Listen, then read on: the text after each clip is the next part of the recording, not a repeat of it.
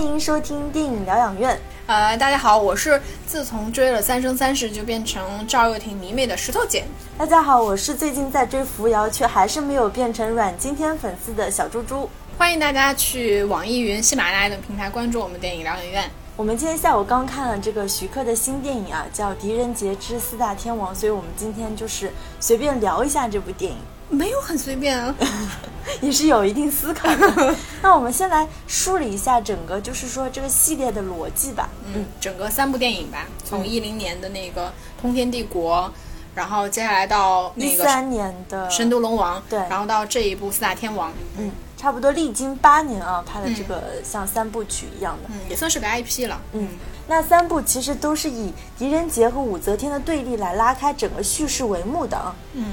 那整个系列其实正确的顺序应该是神都龙王、四大天王，再是通天帝国。对，没看的小伙伴们可以这个顺序来看。嗯。然后那个第一部的话，就是大家正确观看，应该其实是神都龙王嘛。那他那一部的故事的话，其实是狄仁杰刚刚来到洛阳，然后在进大理寺之前，然后碰到的这么一个一个案件，其实是围绕着当时的洛阳花魁，然后展开的两波的一个水怪，算是怪物吧。然后呃进行了一个追查，进而就是找到了一波想要就是毁灭大唐的这么一个坏人，啊一波坏人吧。最后他们就是战呃到了那个。呃，东岛吧，然后有这么一场大战，然后又消灭了水中的怪物。然后那部电影结尾，其实狄仁杰是拿到了这一部电影的一个很重要的道具，是亢龙锏，作为那一部电影的一个结束。嗯，那今天的那个新片就是四大天王嘛，大家可以先去看电影，再来听我们的节目，不然就不要怪我们剧透啊。对，超级剧透。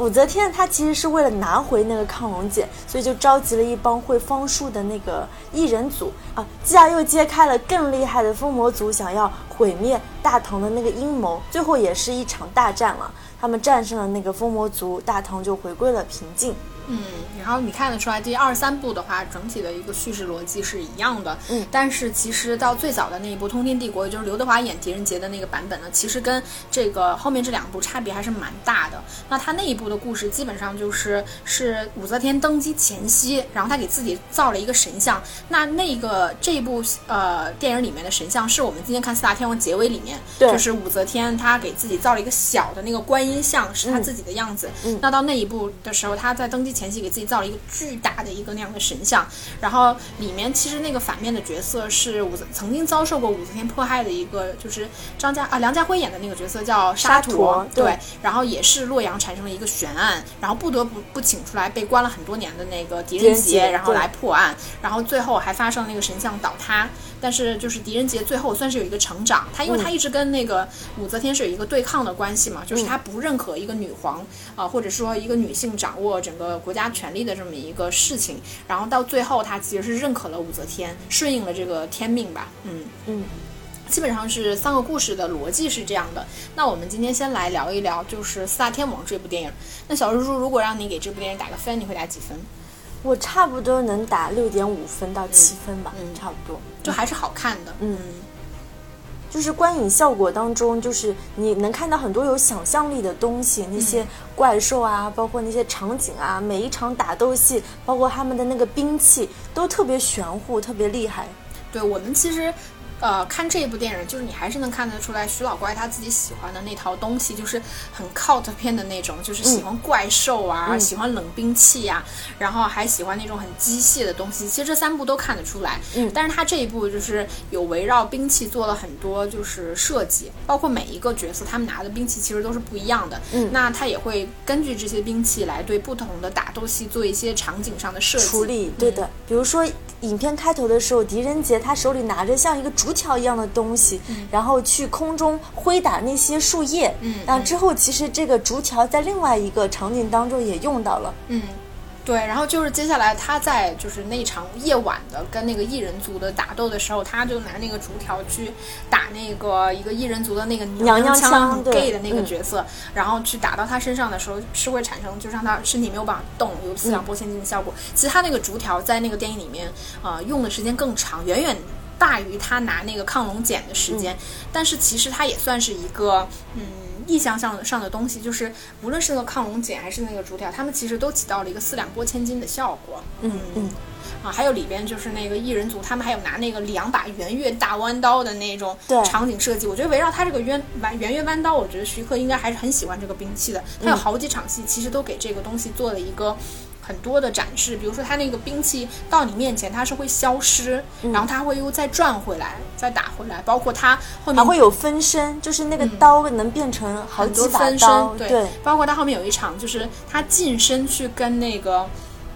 尉迟真金去打的时候，那种近身的那个弯刀的那个效果，我觉得还是非常棒的。就是你看得出来，徐克在于就是呃武术武武打戏份上面，他的这个功底是非常深厚的。就他的人物跟场景，然后人物跟道具之间的这个互动性是很强的。嗯。那我们再说一下整部系列当中最重要的一个兵器，就是这个亢龙锏。不知道有没有记得，其实，在上一部就是《神都龙王》的时候，那个亢龙锏它第一次展示它的效果，就是，呃，狄仁杰在对峙武则天的时候，他把那个亢龙锏打在了一个石柱之上，然后那个石柱瞬间就是剥落了，然后倒在地上。你说通天帝国吗？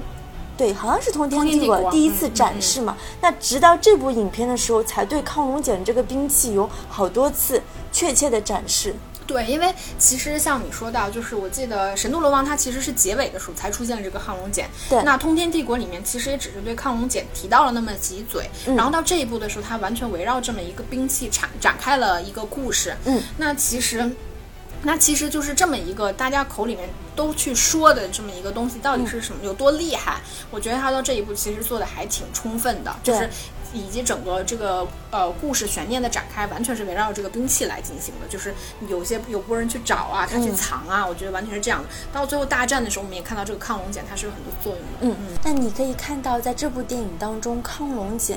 他的好几次出场其实非常精彩啊，比如说，呃，第一次就是他被藏在那个庙里面，那个四大天王的那个手中，然后冯绍峰演的那个尉迟玉京找到了他，然后跟那个圆月弯刀展开了一场就是非常激烈的大战。那这场武打戏当中，你会发现就是圆月弯刀展示了他很多就是呃分身啊，然后他的每个动作的路径都非常炫酷，但。你可以看到，他刀扔出去，它这有个路径，它可能会打在那个木桩上，它会产生一定的呃破坏力。然后刀再回来的时候，它可能再砸到那个四大天王的那个雕塑上，又会产生不一样的爆发力。但是。这么厉害的圆月弯刀，最后破解它的正好是那个亢龙锏。那亢龙锏它有一个功效，就是它能够让所有的兵器在它面前都瞬间失效。你可以看到不同的武器之间，它都有互相制衡的一个作用。这就是我们看武侠片的乐趣所在吧？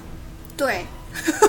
对啊，就是我觉得徐就是徐克在兵器这块，你能看得出来他是很喜欢冷兵器的。就是你看他电影里面三部完全看不到那种枪火啊这种东西，完全还是用那种射箭啊什么这种东西。嗯，包括他的想象力，就是我们俩自己都看到后来看的很爽的那几场戏，就是那种金刚的设计。对，然后还有就是那个呃像是佛像吗？然后他全身有布满了眼睛的那种，然后那个佛像你不觉得更多的是？印度或者是马来那边的那种对东南亚，对有点像，有点像，对，嗯，所以徐克的整个电影就是三部嘛，我们都能看得出来，他的美术做的也是非常棒的，然后他同时有很鲜明的那种日本美学的那种风格，对吧？嗯，同时又混杂着一些，呃，我觉得有西方，比如说金刚，他当时出来的时候我非常意外，本身那个猴子，而且他选择的算是一个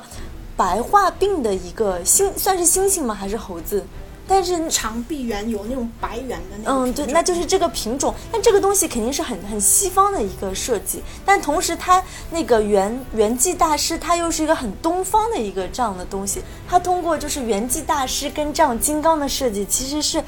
在在美学上、视觉上也是一个很很奇妙的一个感受，这也是我非常喜欢香港导演的一个地方，就是他没有那么植根于说他的本土化，他是非常自如的能够把自己的本土化，然后很东方、很西方的东西全部混杂在一起，就会让你，包括我觉得周星驰的电影也是这个样子的，会有很会有一种很强烈的那种后现代的拼贴感，我就很喜欢。对啊，这部电影里面还有一些，比如说印度的一些元素，嗯，然后包括呃，像其实韩国的那种也有，包括也有我们很本本本本土化的一些美学风格，嗯，然后像其实像他们这些像徐克这种香港导演，他们就是会呃不太在意说啊我这个东西的来源。我这个东西的来源是不是非常考究的？是不是我这个文化体系里面不能用？我觉得对他们来说没有，他们就是会去做一些文化融合上的东西。嗯，还有你们发现有个很有意思的地方，就是这里面除了普通话之外，它是出现了几种方言，不算方言吧？一个是那个风魔族他们说的那个外语，但其实我好几次很想笑，因为那个外语明显是瞎编的。嗯，还有就是那个马思纯和那个。呃，林更新饰演的沙陀之间，他们那个方言，俄语，嗯嗯，也也是很的。其实他，我觉得不知道是不是就是香港的导演，他们其实没有太意识到，在不同的方言之间，就我们比如说我们看大陆的电影，就是每一种方言其实都是会很容易引起我们的注意的。对。但是在他的电影里面，他其实并没有太在意说是不是大家。的方言有很大的差，比如说林更新的那口东北话其实很搞笑的，嗯，然后包括里面就是狄仁杰他去模仿那个河南口音，嗯，对吧？其实这些东西是还挺拼贴的一些感觉，对对，嗯，所以说他的这种徐克电影的这种拼贴感，这种呃多方文化的杂糅感，不仅是体现在美术、嗯，台词，还有布景都有体现，嗯。其实说到就是徐克电影的美术，你们发现它都是从《新龙门客栈》开始，它的整个布景都是那种色调是比较灰暗的，然后他会用那种很很破旧的那种，比如说是那种竹条、破旧的布去搭这些景，我觉得是很有徐克特色的。我觉得徐克是很喜欢装，就是机械的，你看得出来。无论是《通天帝国》里面，他那个大神像里面各种呃这种上下的这种就是绳索啊、机械，对对，整个整个设计。然后包括他这一部电影里面很多，比如说狄仁杰跟那个异人族晚上打斗的那个大灯笼一样的东西，跟利用这些装置的东西、器械的东西，会去做很多的设计。嗯，这是他自己很个人化的一个喜好。嗯，以及刚刚我们不断聊到这些呃冷兵器啊，这些打斗戏，其实跟这些布景有了一个非常好的结合，嗯嗯，很很强的互动，嗯。所以不论就是别人怎么觉得说徐克这几年是不是整体的一个创作水平下降或什么的，我都觉得就是在他这个年纪还能保有这样强烈的一个创作的旺旺盛的创作欲望吧，我觉得是非常厉害的。对于一个导演来说，其实他的事业有一个巅峰期跟有一个平稳期，或者是起起伏伏，我觉得这都是非常正常的。对吧？那我们就是今天就是承包了我们俩一个很大笑料的，其实是在于冯绍峰的表演，表演因为他的那个表演很明显跟别人都是不一样的，对吧？包括他一出场就给了他脸部一特写，就是那种非常做作夸张的那种眼球的转动、面部的表情等等。你觉得他这个是冯绍峰真的就是表演水平就是这样吗？还是说真的有做一些就是刻意化的处理？因为他的表演方式跟别人过于的有差别。我觉得肯定是有。做一些刻意化的处理，因为你想，像徐克这样的导演，他应该是很会调教演员的，并且说，我不觉得，并且说，就是冯绍峰他的演技，我觉得也不至于此啊。你可以看到这部电影当中，很多拍他的视角都是仰拍的，然后他下巴抬起的角度也差不多是那种四十五度角，然后他的眼睛会故意睁圆睁大，然后做一些很很夸张的那个嘴角的那种表情。嗯，你说如果这个算是，呃，徐克想要制造的一种喜剧效果的话，我反而会觉得其实这个点是很怪异的，因为很少会有人，还有导演吧，专门在一个戏里面去让一个人的表演方式跟其他人都不一样，以这种方式去制造效果。因为当一个人表演方式跟别人不一样的时候，是很容易引起观众的注意的。对，观众会觉得这个东西很怪异。那他是不是真的会觉得这东西好笑？我觉得其实是另外一说。像他，呃，因为。他饰演的这个尉迟真金的角色本身就是有一点点外强中干的那种形象，包括他在《神都龙王》里面也是这样一个形象，但是在内部里面他他就没有这么的夸张，但是他到这里面就非常明显了。然后徐克甚至还很刻意的给了他很多特写，对，就让观众去注意他这种很很夸张做作的部分。那我在想，如果不是冯绍峰这样的表演方式，很可能他的整个存在感就非常弱。我觉得这可能是他的这个人设来决定的这种表演。方式吧，嗯，你不觉得吗？因为你像狄仁杰这个角色，赵又廷饰演的是非常非常稳、非常睿智、非常正直的一个角色。那林更新饰演的沙陀，应该就是那种小跟班、小年轻，又跟马思纯有很多那种两小无猜的感情戏。所以在这样的设定之下，我觉得冯绍峰他这个人设、这个表演，必须要有一点能够支撑他的一个东西吧。嗯，就是他这个角色是摇摆在就是正经跟不正经中间的这么一个调和剂一样的角色，是吗？嗯，其实你聊到这个沙陀中。林更新饰演的这个，嗯，因为我们都知道，在《通天帝国》里面，就是梁家辉饰演的那个反派，他叫沙陀嘛，嗯，包括他跟狄仁杰的关系是很好的，嗯，然后那这两部的时候，其实林更新饰演的这个角色是沙陀中，你说他们是不是就是一个人物？我觉得应该是一个人物了，不然不会把这个名字弄得这么相似吧？嗯嗯。那我们聊完了就是优点嘛，就好像我们夸了徐克这部电影一堆，但是这个电影仍然有很多缺点嘛。嗯，我们现在聊一下这部电影的一些缺陷。我觉得一个肯定是说徐徐克在叙事上没有那么的流畅，这个是啊，我觉得很多香港导演吧，尤其是香港的这个商业片导演的一些问题所在。嗯，他他他的整个叙事其实是不流畅的。我觉得他的整个逻辑好像是为了让打斗戏来牵引这个节奏啊设计的。对对，这个是一定一定是的。这里面打斗的场面应该是非常多的。嗯。包括他开篇的时候就有冯绍峰跟那个五个人的一个艺人组去打了一遍很完整的一个打戏，嗯，包括他前面我们聊到的就是狄仁杰跟艺人组晚上的一个追逐打斗啊，然后，啊，比如说冯绍峰在那个四大天王的那个庙里面。拿亢龙锏和那个异人组打斗那场戏，以及就是包括狄仁杰他训练的那个那场戏，就是他顺着那个绳子往上爬，下面有很多蝎子在追的那场戏。对，你看就是很器械的嘛，就是很机械的，就是徐克应该就是喜欢这种东西。然后再加上像风魔组和马思纯在街道追杀的那些戏，对吧？那还有什么龙王在大殿复活啊？包括最后的那个大战啊，对，其实他每一场打戏都很长，而且比起他的故事来说的话，他其实每一场打斗戏反而是更完整的，嗯，对吧？嗯，包括他会故意去设计不同的场景，然后不同的打斗方以及不同的打斗方式，可能是有真真正冷兵器相接的，也可能是有一些肢体的这种打斗，然后也有可能是一些玄幻式的这种方术的那种这种特效的，对。所以刚刚梳理了一下这场，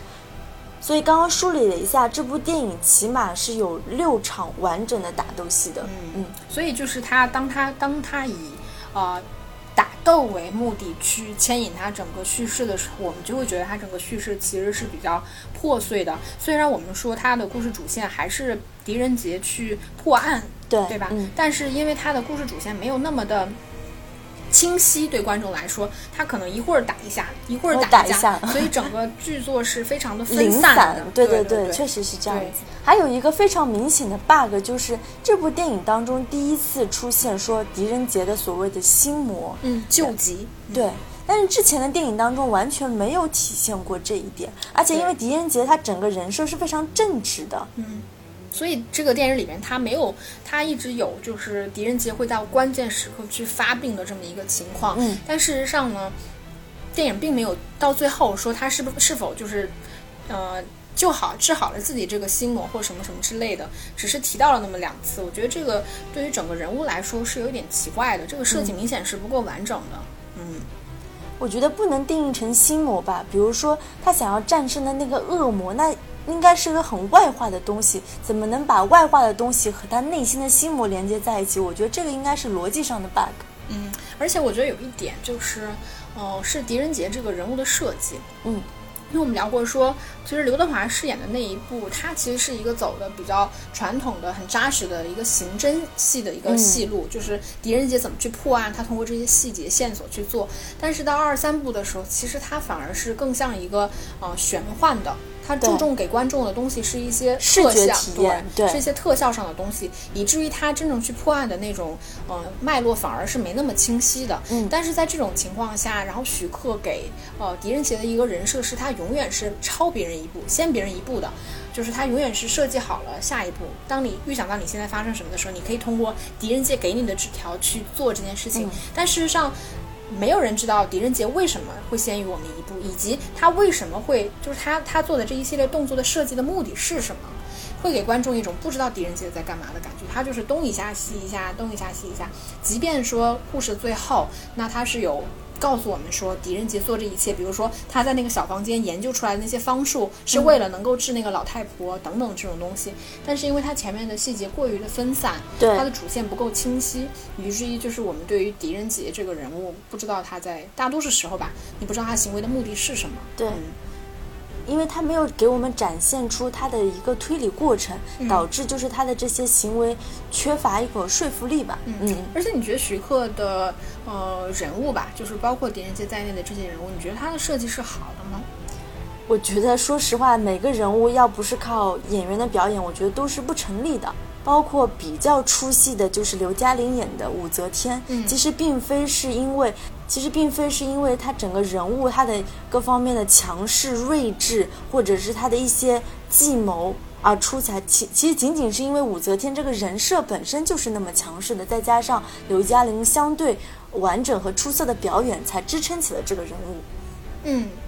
你说武则天这个人物形象，我们只说徐克电影这三部电影里面的这个武则天形象的话，她有什么嗯很明确的一个行为动机吗？我觉得其实并没有，她她是有表现出她是一个很。嗯，很有野心的女人，她是一步一步想要去掌握更多的权势，但是她在这些电影里面首当其冲的扮演的是一个比较负面的形象，她是阻挠就是狄仁杰办案的那一方。当然，他们两个并没有真正的矛盾，就是在剧情推展的过程中，他们并没有真正的矛盾。但是这个人物本身就是没有更多可施展的空间了。嗯，所以我觉得像你说的，还是是刘嘉玲本身的气场跟这个人物的契合度是比较高的。对，嗯，所以会让我们觉得啊，这个人物是。成立的，但是其他的人物就都会有这样的感觉，就是比如说林更新饰演的沙陀中，那这个沙陀中是什么样的我不知道，但是我就知道哦，这个就是林更新。那像那个呃冯绍峰饰演的那个尉迟真金也是一样的，尉迟真金是什么样性格啊什么我不知道，那我就知道啊，冯绍峰是什么样的，我觉得是这样的，所以我就不没有很认同你前面说的徐克是一个很会调教 演员的导演，嗯。那我们现在再来聊一聊，就是整个狄仁杰系列。嗯，其实我这两天在补看就是狄仁杰前两部电影的时候，我有在想，他一零年拍第一部的时候就有意识去酝酿整个系列了吗？我我会觉得他应该是没有，我我认为他在拍第一部的时候应该就是没有，因为嗯，像我们前面聊到的一样。它的第一部就是《通天帝国》，按从时间顺序上来说，《通天帝国》跟后面的《神都龙王》和《四大天王》过于的不同。除了整个演员班底的不同之外，像我说到，它整个叙事模式，它整个片子走的路数都是截然不同的。所以我我我并没有觉得说他从那个时候就有意识的把它打造成一个 IP，反而是从第二部《神都龙王》的时候，我们能看到它埋了更多的梗。对，包括就是几个主要人物的出场，比如说沙陀中啊，然后狄仁杰啊，呃，以及就是尉迟真金啊这几个角色他们的出场，以及第二部跟第三部他们整个人物的一个延续，以及故事，包括整个叙事上都是一样的。嗯，那我其实有想到，比如说在第一部《通天帝国》当中，刘德华跟那个邓超的组合，其实延续到了后面两部，就是冯绍峰跟赵又廷的组合。对这种亦敌亦友的那种男性组合的关系，其实是保留下来了。就是说，呃，在女性角色的这个设计上，我会发现每一部电影它都设计了两个女性角色。嗯，比如说第一部，呃，武则天的那个宠官啊，就是上官静儿，对。然后到第二部就是 Angelababy，但是 Angelababy 这个角色真的是太失败了，嗯，非常失败。我从来没有看到过哪个就是电影女演员可以在大荧幕上有这么差的表演。她的台词是靠喊，然后眼神是靠瞪，嗯，然后身材又是很干瘪。对啊，就是我觉得 Angelababy 除了演技差之外，最重要的原因在于她她身上没有那种说服力，对，她对观众没有信服力。我不相信这么一个名满名满洛阳的这么一个花魁，对，是这么。不风流，这么不美艳，这么不动人的一个角色。嗯，当时影片开头说有一个就是闹得整个洛阳城都很疯狂的一个花魁的角色，我觉得出场起码应该是像什么林当年的林青霞呀，或者是张敏这样的一个女神的形象，嗯，才可以支撑起这样一个人设。嗯，结果后面 Angelababy 整个表演跟所有人都是脱节的，对吧？嗯，她跟谁对戏的时候，我都觉得特别特别出戏。我真我真心觉得就是。神都龙王就是让 Angelababy 给砸了，真的是这个角色让她演的太差了。对，再说回这一部，今天这一部就是四大天王，我觉得马思纯的表演，说实话还是很很完整的，很出色。嗯，对，因为他的这个角色本身，像我们说的嘛，徐克所有的人物其实。没有什么过多的这个特色或者什么什么的，他这个角色本身也并没有很出彩，但是我觉得马思纯还是跟这个人物的贴合度很高，同时你依靠他的表演吧，你会觉得这个角色被他有演活。嗯，但是也有一个很很 bug 的地方，就是我们刚才也聊，就是我们刚才私下也聊到，就是他们请马思纯出山的那场戏，就是所有大理寺的人候在门外还要鞠躬，我真的是被雷到了。对啊，那场戏就是莫名其妙，就是，呃，说这个马，呃，沙陀中怎么骗了他呢？也没有啊。说怎么测试呢？也没有啊。就是那场角色拉开门，一一堆人，真的这场戏是莫名其妙。嗯，但是你你说到就是整个女性角色嘛，我觉得对于武则天来说的话，其实你还是看得出来，她在每一部戏里面，她都是有所成长的，对对吧？你能看得出来。我觉得包括像这一部就是四大天王里面。因为武则天那个角色，她其实是一直去找一个预言家去指导指导她怎么去做下一步呃动作的时候，到最后整个所有指导性的角色全幻灭了，她立了一个神像，那那个神像其实就是照着她自己的样去做的，嗯，其实就是预示着她从相信别人到相信自己。我觉得，嗯，前两部也是一样的，就是武则天这个形象，她始终是有一个成长。哦，神都龙王可能稍微差一点，对，嗯嗯嗯。那其实可以看得出，武则天她作为一个女性的形象，既有她身上很很强势或者是很自立的一面，同时她又有很依赖性的一面。就是她，比如说她第一部当中，李李冰冰就饰演的那个国师，她是很依赖国师的，对吧？再到这一部，她非常依赖这些会方术的那些异人族。反正我。我会觉得说，你要是非要强行解读的话，你会觉得说这三部电影都在讲一个什么主题呢？都在讲一个男性焦虑，都在讲，因为你看三部都是在围绕武则天的权力越来越大，她的野心越来越大的时候，像以狄仁杰为代表的整个这个保守派的势力是如何反对她的，或者是总有外族侵入的势力去阻止她获得这些权利的时候，我觉得这个强行解读这个就是一个 男性焦虑嘛，对吧？对对对。那我们最后再聊一下，就是说这几年其实同类型的国产电影也比较多啊。嗯，我们可以定义成怎么说呢？算是古装的玄幻电影吗？呃，很多吧。我就我印象最深的应该是我最近看的袁和平的那个《奇门遁甲》，嗯，就是烂到不行。我我当时觉得那个片子最烂的地方，倒不是说它烂，因为香港。导演拍戏很容易烂嘛，嗯，但是他最重要的是他烂的很过时，对吧？像徐克，你看也有很多，像这他这部电影也有很多我们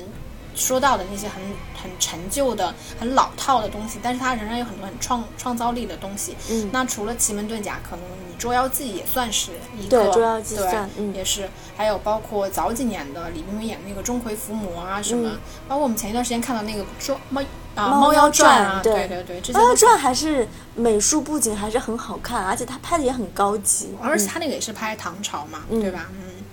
它的色彩应该是更更绚丽一些，然后包括那个人物的服装布景，你明显可以看出陈凯歌还是很很精致的一个人啊。嗯，他的整体的质感是比徐克的这个来的要高级，所以我觉得这个就是香港导演的一个特点吧。他们他们对于整个电影，就是像徐克这种，嗯。他们的要求是，我要我说到我想到了这个东西，我就要做成这个东西。那最后我可能没有去很讲究这个东西出来的质感，以至于说我们现在再回头去看它前两部的那个狄仁杰的话，你会觉得整个它那个特效是比较假的，对对对，你一眼就看得出来假的。那你觉得说，呃，即便今年上了狄仁杰，但是近两年来说的话，这类型电影它其实总体是一个走下坡路的一个一个一个方向吧，就是数量上会少很多，尤其是对比电视剧的话，对电视剧是很多，但是电影反而很少，这可能你觉得这是为什么？我觉得可能是跟整个